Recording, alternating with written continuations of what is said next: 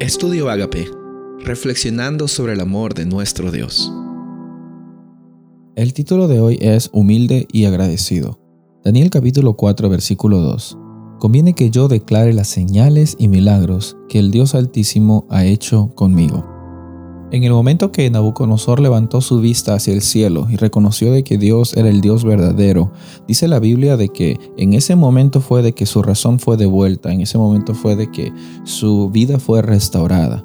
¿Y qué fue lo primero que hace Nabucodonosor al ser eh, su vida restaurada, al volver a tener un juicio cabal? Lo primero que hace él fue bendecir y agradecer a Dios.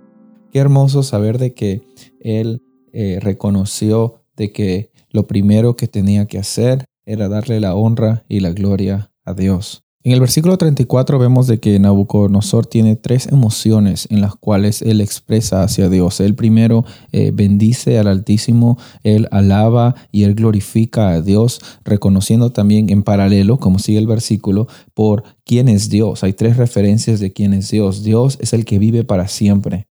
Dios es el que tiene un dominio eterno y Dios es el que tiene un reino por todas las edades. Entonces, por cada atributo de quien Dios es, Nabucodonosor tenía una razón por la cual alabar y adorar a Dios. Y esa experiencia también debe ser la misma que nosotros debemos vivir al encontrarnos con Dios y al saber quién es Él y qué es lo que hace en nuestras vidas. La reacción del ser humano debe ser alabar, glorificar, bendecir su nombre por cada uno de los atributos, por quién es Él. No por quién dicen quién es Él, sino por lo que realmente cada uno de nosotros experimentamos al tener un encuentro personal con Él.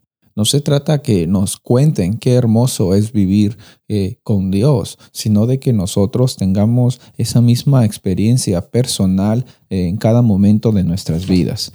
Y Nabucodonosor pasa por esa experiencia y lo que él hace es reconocer de que Dios es la razón por la cual él, en primer lugar, llegó a ser el rey de Babilonia. El Dios es la razón por la cual Él también llegó a conquistar todos los territorios que Él conquistó, incluido Jerusalén.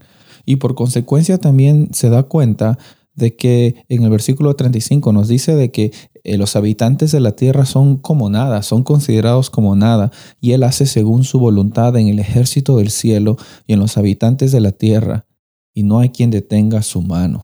No hay, no hay, no hay nadie que pueda estar por encima de nuestro Dios. Y en esa experiencia de humildad, él también está agradecido por lo que Dios ha hecho y reconoce que él tiene limitaciones como seres humanos. Ya no está pensando en tener una estatua que simbolice de que Él viva y reine para siempre, sino que se da cuenta de que si es que Él está en el lugar donde Él está, es porque hay un Dios que permitió de que eso sucediese. Fue un milagro en el cual Nabucodonosor tuvo que pasar prácticamente de una situación en la cual él estaba eh, muerto espiritualmente a una vida de adoración a Dios. Y esa misma experiencia también debemos nosotros de vivir al quizás tener un encuentro personal con Dios y reconocer de que Él es el único que puede restaurar en nuestras vidas lo que nosotros pensamos que estaba perdido.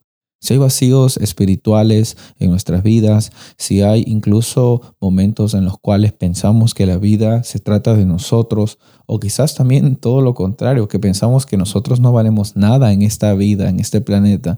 Tenemos que recordar de que hay un Dios que tiene un plan y un propósito para la humanidad. Y la humanidad incluye cada uno de nosotros, que con nuestras falencias y debilidades, de la misma forma que Nabucodonosor cuando tuvo un problema incluso psiquiátrico, Dios le hizo entender de que él era valioso, no por lo que tenía, sino por quién era su creador.